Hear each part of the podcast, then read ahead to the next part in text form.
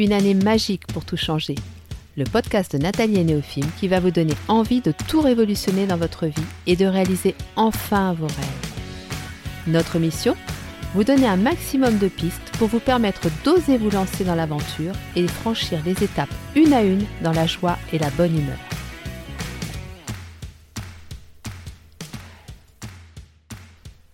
Bonjour à tous et bienvenue sur le podcast de Nathalie et Néophime. Aujourd'hui, nous allons parler de la maladie et j'avais envie de développer l'idée que la maladie n'est pas une fatalité et que lorsque l'on emploie l'expression je suis tombé malade ou je me bats contre la maladie ou je lutte ou des choses comme ça, eh bien en fait euh, ce n'est pas forcément nous rendre service parce que même si on se positionne en tant que combattant ou combattante, euh, quelque part, c'est un peu euh, être son propre ennemi. Parce que cette maladie, euh, bah, c'est nous qui lui avons fait de la place, qui lui avons laissé la possibilité de se développer en nous. Je sais que ce n'est pas quelque chose qu'on aime toujours entendre. J'avoue que les premières fois que j'ai entendu ça, ça m'a pas fait très plaisir. J'ai même dû certainement insulter la personne qui le disait ou penser des choses très négatives sur elle. Donc, je comprendrai et j'accepterai que cette idée euh, euh, ne vous plaise pas, ne vous convienne pas, voire ne vous parle pas. Hein. C'est tout à fait possible. Mais voilà, j'avais envie de vous parler de ça aujourd'hui et justement, si euh, quelque part ça vous agace ou ça vous irrite d'entendre ça, allez jusqu'au bout de ce podcast parce que je pense que vous comprendrez vraiment ce que je veux dire et que ce n'est pas du tout un discours moralisateur, culpabilisant ou tout simplement une façon de me mettre, je ne sais pas, en, situation de supériorité par rapport à vous. Non, non, c'est vraiment une expérience que j'ai vécue, que j'ai ressentie dans, dans mon corps justement et que je partage aujourd'hui avec énormément d'autres personnes qui sont passées par là. Alors bien sûr, quand je suis tombée malade, j'ai cherché à comprendre. J'ai cherché à comprendre ce qui se passait parce que, en plus, euh, j'étais quand même infirmière, j'avais fait des études, j'avais des connaissances et je me raccrochais beaucoup à ces connaissances pour essayer de comprendre ce qui se passait dans mon corps, pour essayer d'expliquer, de trouver des raisons, de trouver la cause et, je l'espérais du plus profond de mon cœur, pour trouver un traitement et revenir à cette vie d'avant euh, où je me sentais en bonne santé. Donc, j'ai lu des livres, j'ai écouté des conférences, mais surtout, je me suis mise à ma propre écoute. Alors, ça n'a pas été simple au départ parce que quand on s'est déconnecté de son corps pendant des années, des années, des années, et j'avoue que la société dans laquelle on vit favorise énormément ça, eh bien, c'est très difficile de se reconnecter à ce corps et de comprendre ce qu'il a à nous dire. Donc euh, j'ai quand même dû passer par euh, des soins avec des thérapeutes, par des accompagnements avec euh, des psychologues, des coachs, par des lectures, par des vidéos, des tas de choses comme ça. Mais surtout, surtout, j'ai pris le temps. J'ai pris le temps d'observer aussi, de, de me dire, mais en fait, je ne suis pas la seule à vivre ça. On est très, très, très nombreux et à voir un petit peu quel point commun j'avais avec ces personnes-là. Très souvent, on se rend compte quand même que la maladie arrive chez des personnes qui sont très émotives, voire hypersensibles, voire hyper connectées. Il y a quand même quelque chose de l'ordre de l'émotionnel chez ces personnes-là et, et souvent de l'émotionnel non exprimé. Alors bien sûr, tout le monde peut tomber malade, même les pires des salauds. mais, euh, mais en fait, bien souvent, on a face à nous une personne qui est en proie à ses émotions, qui a du mal à, à les vivre, à les accepter, à les exprimer et à les laisser partir. Parce qu'en fait, c'est là qu'on commence à toucher à la maladie, c'est quand ces émotions viennent s'imprimer en nous, au cœur de nos cellules. Donc je vais vous faire un petit topo euh, rapide. Je l'ai déjà fait dans des podcasts précédents, mais, mais si vous écoutez pour la première fois notre podcast, je vais quand même prendre le temps de vous redire un petit peu pour moi le processus de la maladie. Et dans tous les cas, ça fera pas de mal à ceux qui l'ont déjà entendu parce que je vous assure que quand on a ça à l'esprit, déjà on voit la maladie d'une toute autre façon et en plus on prend vraiment conscience du pouvoir d'action que l'on a sur notre santé. Donc pour moi, mais pas que pour moi, hein, pour euh, beaucoup d'autres personnes, et euh, je vous invite vraiment à, vous forger votre propre opinion en lisant des livres, il y en a de plus en plus, Dieu merci, eh bien, tout commence par les émotions. Ces émotions qui apparaissent, qu'on ne peut pas contrôler, que l'on peut éventuellement gérer, c'est-à-dire qu'une fois que l'émotion est là, effectivement, c'est à nous de voir ce que l'on en fait, mais on ne peut pas l'empêcher. Et euh, ça m'arrive parfois de voir des personnes qui essayent à tout prix d'étouffer ces émotions, de les empêcher de s'exprimer parce que c'est douloureux. Eh bien, sachez que la douleur va être encore pire si vous essayez de les retenir, de les contenir, ces émotions. Alors effectivement, des émotions, nous en avons tout au long de notre vie, nous en ressentons tout au long de notre vie, chaque jour.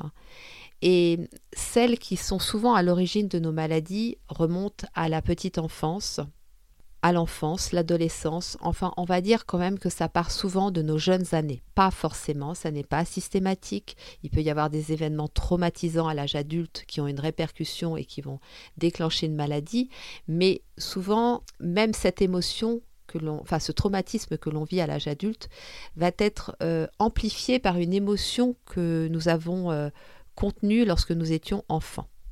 Donc ces émotions, euh, dans nos jeunes années, alors tout petit, vous savez qu'un enfant exprime ses émotions, mais très rapidement, on va lui apprendre à les contrôler et non pas à les gérer. Et là, il y a une nuance qui est très importante.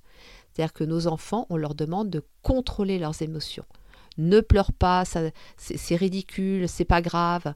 Euh, arrête de crier. Euh, enfin voilà, c'est tous les jours, tous les jours. Moi, je vois dans mon environnement des adultes qui incite, voire qui oblige des enfants à contrôler leurs émotions. Voilà. Alors, je ne suis pas là pour faire le procès des adultes, puisque j'en suis un et que moi-même, j'ai certainement eu des comportements de ce type. Et c'est vrai que ça n'est pas évident quand on a un enfant, un petit enfant qui est très en colère, d'avoir le juste comportement. Donc ces émotions, enfants, qui euh, ont été contenues, eh bien, elles vont se transformer en sentiments. C'est-à-dire que l'émotion de colère, vous savez, celle qui sort comme ça d'un coup, hein, qu'on ne peut pas empêcher, eh bien, si on nous dit tout de suite Ah non, hein, ah non, ça suffit, là, tu, vas te calmer, euh, de toute façon, c'est pas grave. Ça. Du coup, on, la coupe net dans son élan. On ne la laisse pas s'exprimer totalement. On ne laisse pas la possibilité à la personne d'expliquer ce qu'elle ressent au fond d'elle. Donc cette personne, qui euh, bien souvent est un enfant euh, à ce stade-là, va contenir cette émotion de colère en elle. Et ça va se transformer en sentiment, c'est-à-dire que la colère va rester. Il va y avoir de la rancœur, de la rancune, euh, du ressentiment, des choses comme ça. Et là, déjà, à ce moment-là, eh bien, ce sentiment va venir modifier la plus infime partie de nos cellules, va venir s'ancrer dans nos cellules, va venir génétiquement modifier cette cellule il faut savoir qu'une cellule, c'est un organisme vivant, on est bien d'accord, qui se modifie constamment, qui n'est pas quelque chose de figé, de fixe. Elle naît, elle meurt, mais entre deux, elle va subir des mutations, une évolution, et euh, les sentiments vont impacter cette évolution, peuvent impacter cette évolution, peuvent avoir une conséquence sur la structure de la cellule en elle-même. Et là, je vous invite vraiment à vous intéresser à l'épigénétique qui justement met en lumière ça depuis quelques années. Donc les émotions se transforment en sentiments et viennent impacter la structure de la cellule. C'est ce qu'on va appeler la mémoire cellulaire, c'est-à-dire que ces cellules vont conserver la mémoire de cette émotion, de ce sentiment. Donc ce qui va se passer après, eh bien c'est que quand vous allez revivre une situation qui va venir toucher cette émotion, qui va venir vous rappeler cette situation euh, ancienne que vous avez vécue et qui a généré l'émotion, eh bien, l'émotion va se réactiver. Elle va se réactiver à travers les mémoires cellulaires. Et peu à peu, effectivement, si dans ces moments-là, quand ça se réactive, quand vous sentez que ça rappelle une situation ancienne, que les émotions sont toujours aussi euh, euh, vives, douloureuses, etc., Eh bien, si vous ne prenez pas conscience de ça, si vous ne travaillez pas pour euh, les exprimer, parce qu'on peut les exprimer à tout moment, ça peut être 10 ans après, ça peut être 20 ans après, il est toujours possible de d'exprimer ces émotions et du coup de venir modifier la structure cellulaire et de venir la modifier du coup dans le bon sens. Donc si nous ne faisons pas ce travail, eh bien des symptômes vont apparaître c'est un petit peu des, signaux d'alerte de notre corps qui nous dit attention, attention. Là, il y a quelque chose qui n'a pas été traité. Un petit peu, vous savez, comme euh, le traitement des traitements de déchets, quoi. Hein. c'est un petit peu ça. Hein. c'est notre corps, il fait comme ça. Si nous n'avons pas traité nos déchets émotionnels, eh bien, il va nous ramener ça sur le tapis constamment, donc à travers des symptômes qui vont venir de plus en plus fréquents. Et si nous n'en tenons toujours pas compte, eh bien ces symptômes vont se transformer en maladie.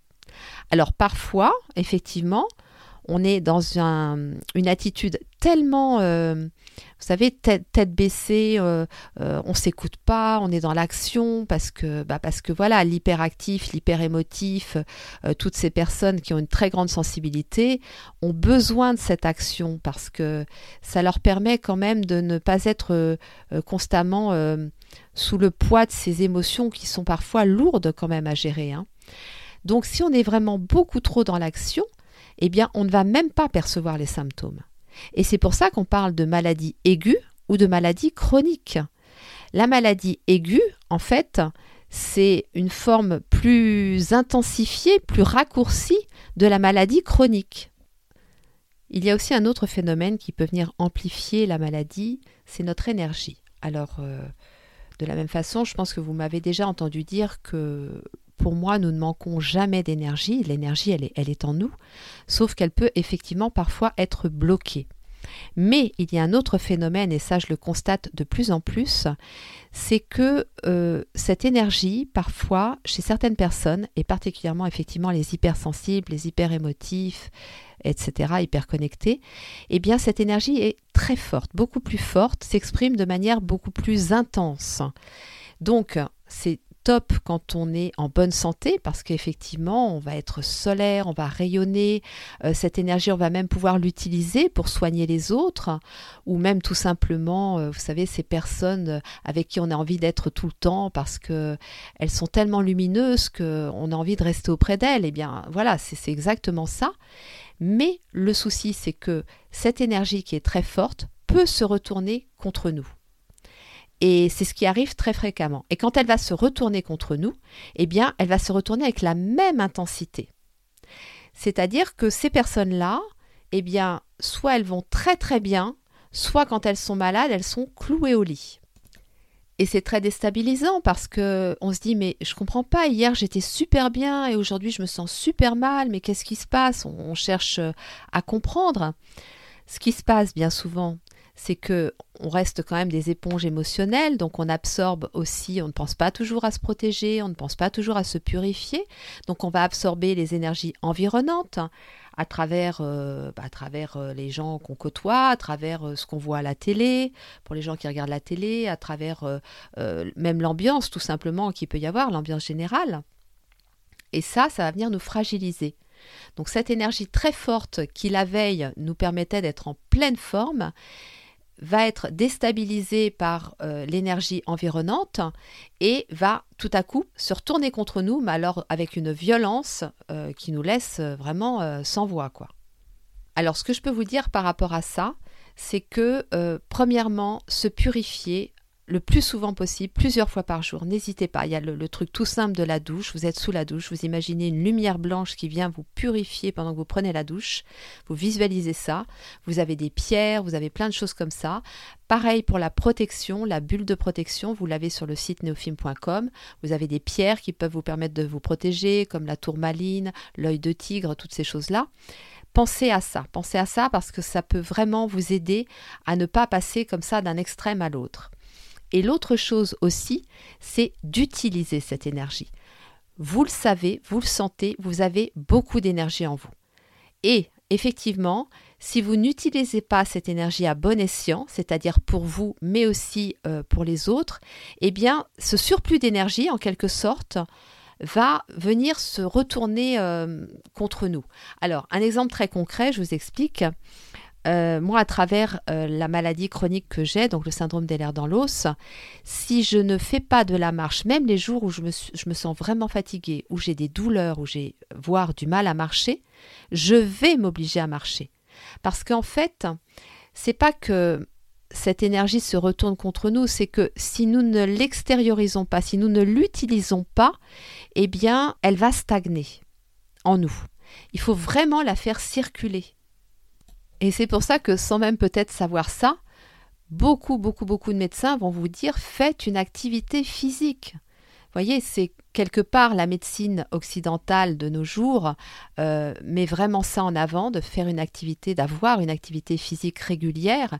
Nos sages euh, indiens, chinois, etc. nous diraient bah oui, oui, c'est évident parce que au niveau de l'énergie, ça a un impact. L'autre chose aussi sur laquelle nous avons euh, un total pouvoir, ce sont nos croyances limitantes. Et Dieu sait si elles ont un impact sur notre santé. Un point commun aussi avec euh, les personnes qui sont fréquemment malades ou qui euh, peuvent avoir des maladies chroniques, c'est l'hypercontrôle. On a ce besoin d'hypercontrôle en permanence. Le souci, c'est qu'on ne contrôle pas les bonnes choses. On contrôle nos pensées. Alors que nos pensées, euh, oui, bien sûr qu'à un moment donné, il va falloir les, changer, les transformer, et que c'est par une forme de volonté qu'on va y arriver. Moi, il y a une croyance sur laquelle j'ai travaillé et ça m'a énormément aidé et c'est quelque chose sur lequel je travaille beaucoup avec les personnes qui viennent à moi et j'accompagne, c'est le fait que nous ne vivons jamais deux fois exactement la même chose. Et dans la maladie, il y a souvent cette idée que dès qu'un symptôme apparaît, on va revivre la crise douloureuse qu'on a vécue la dernière fois que ce symptôme est déjà apparu. En fait, c'est totalement faux. C'est totalement faux. Sauf que si on se persuade de ça, on est constamment dans l'angoisse et l'anxiété que ça va arriver. On est dans la, euh, comment dire, on va surveiller constamment pour voir si ce symptôme arrive, mais on, va tellement surveiller qu'on va finir par le déclencher. C'est-à-dire qu'on va voir des choses qui finalement ne seraient peut-être pas arrivées si on avait été plus dans, dans le lâcher prise. Et, et ça, c'est vraiment quelque chose de, récurrent que moi je constate euh, à chaque fois systématiquement. Donc je le répète, nous ne vivons jamais deux fois la même chose à l'identique. Donc, euh, se laisser la possibilité de se dire que oui, le symptôme est là, mais ça ne veut pas dire que je vais vivre la même chose que la dernière fois où ça a été horrible, où ça s'est mal passé, ou euh, voilà.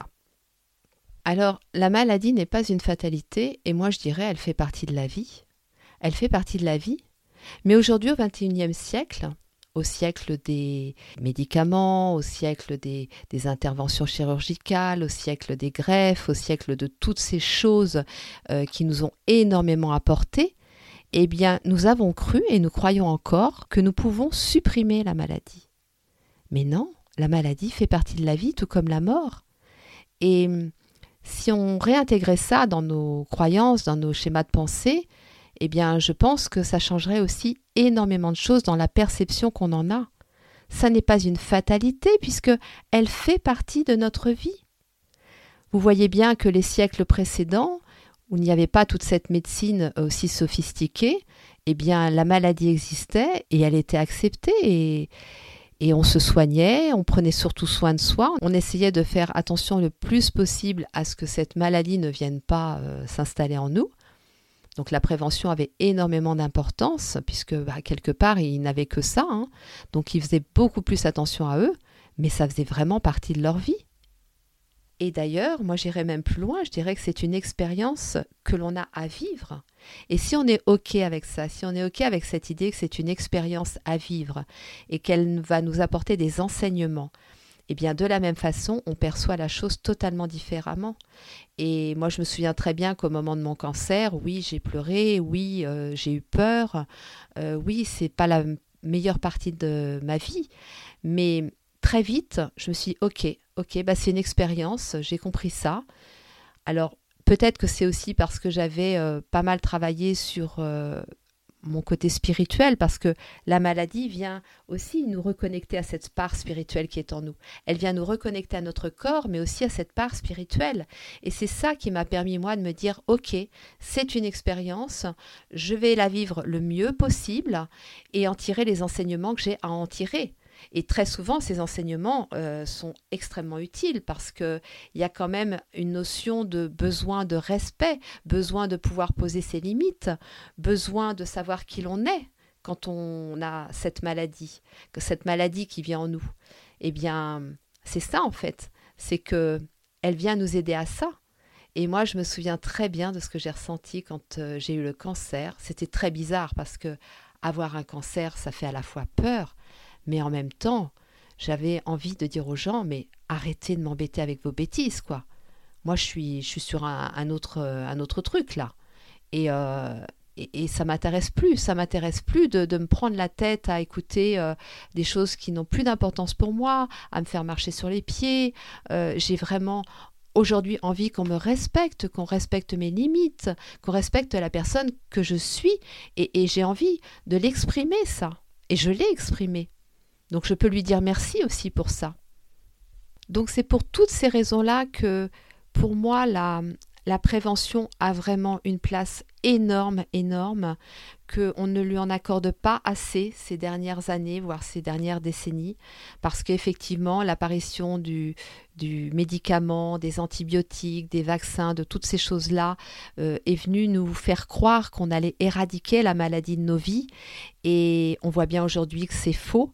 On voit bien aussi qu'il y a beaucoup de prudence à avoir par rapport à tous ces traitements, parce que bah, peu à peu, il y a aussi des résistances au sein de notre organisme qui se développent par rapport à ces traitements. Et même dans l'environnement, je vous rappelle que les antibiotiques, quand ils sont apparus, ont été donnés de plus en plus fréquemment moi, je sais que je suis née dans les années 60. J'ai été gavée d'antibiotiques pendant toute mon enfance. J'ai développé une résistance aux antibiotiques. C'est quelque chose de très courant. Et il y a aujourd'hui ce qu'on appelle les infections nosocomiales dans les hôpitaux, qui sont justement des bactéries qui se développent et qui sont résistantes aux antibiotiques. Il y a énormément de gens qui contractent des maladies nosocomiales. Moi, ça m'est arrivé à l'hôpital. Mais il y a des gens qui en meurent, malheureusement.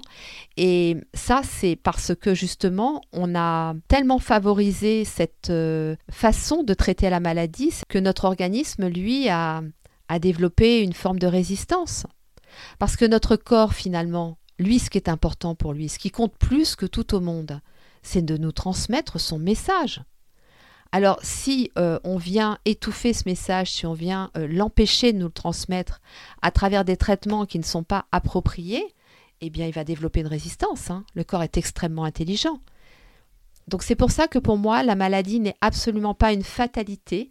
La maladie, c'est vraiment une responsabilité que l'on a tous vis-à-vis de nous-mêmes, mais aussi vis-à-vis des autres et de notre environnement. Et pour moi, aujourd'hui, il est vraiment urgent de reprendre conscience de cette responsabilité en matière de santé et de ne pas en faire une contrainte, mais vraiment un, un moment de bien-être avec nous-mêmes à travers euh, notre alimentation, à travers nos activités. Choisissons nos aliments, ayons plaisir à les préparer, euh, choisissons une activité qui nous plaît, qui nous met en joie dans un environnement que l'on aime, que l'on apprécie, et soyons à l'écoute de nos émotions, mais pas de manière plombante. On peut très bien le faire euh, dans la légèreté, avec des, des petites choses toutes simples au quotidien. Donc c'est vraiment ça, c'est revenir à cette responsabilité que l'on a vis-à-vis de nous-mêmes par rapport à notre santé, en prenant soin de nous, mais d'une façon agréable, d'une façon réconfortante, d'une façon douce. Donc oui, je pense sincèrement du fond du cœur que la maladie n'est pas une fatalité. Et c'est une bonne nouvelle, je pense. Et c'est aussi pour cette raison que j'ai vraiment pris cette décision de changer une partie de, mes activités, une partie de cette mission en quelque sorte, parce que pour moi c'est plus qu'une activité, c'est vraiment une mission de retrouver ma fonction de soignante en accompagnant donc des personnes qui seraient porteuses de maladies chroniques et qui auraient envie de se reconnecter à cette responsabilité, de revenir à cette euh, gestion de sa santé, mais dans la douceur, dans la légèreté, dans, dans la joie même. Et cet accompagnement d'ailleurs s'appelle de la douleur à la douceur. Si vous êtes intéressé, je vous mets le lien dans la description. Dans tous les cas, vous allez euh, sur le site neofilm.com et vous aurez toutes les infos. Mais pour moi, c'est vraiment c'est une urgence vitale aujourd'hui. Une urgence vitale parce que nous vivons une période tellement particulière que sans une bonne santé, ça va vraiment être beaucoup plus compliqué de vivre cette transition dans la sérénité. J'espère que cet épisode vous aura plu. J'espère que vous aurez le sentiment que la maladie n'est vraiment pas une fatalité et que à chaque instant vous avez le pouvoir de conserver cette bonne santé ou de revenir à cette bonne santé. Néophime et moi, nous vous souhaitons une très belle journée, nous vous envoyons beaucoup beaucoup beaucoup d'amour et nous vous disons à très vite.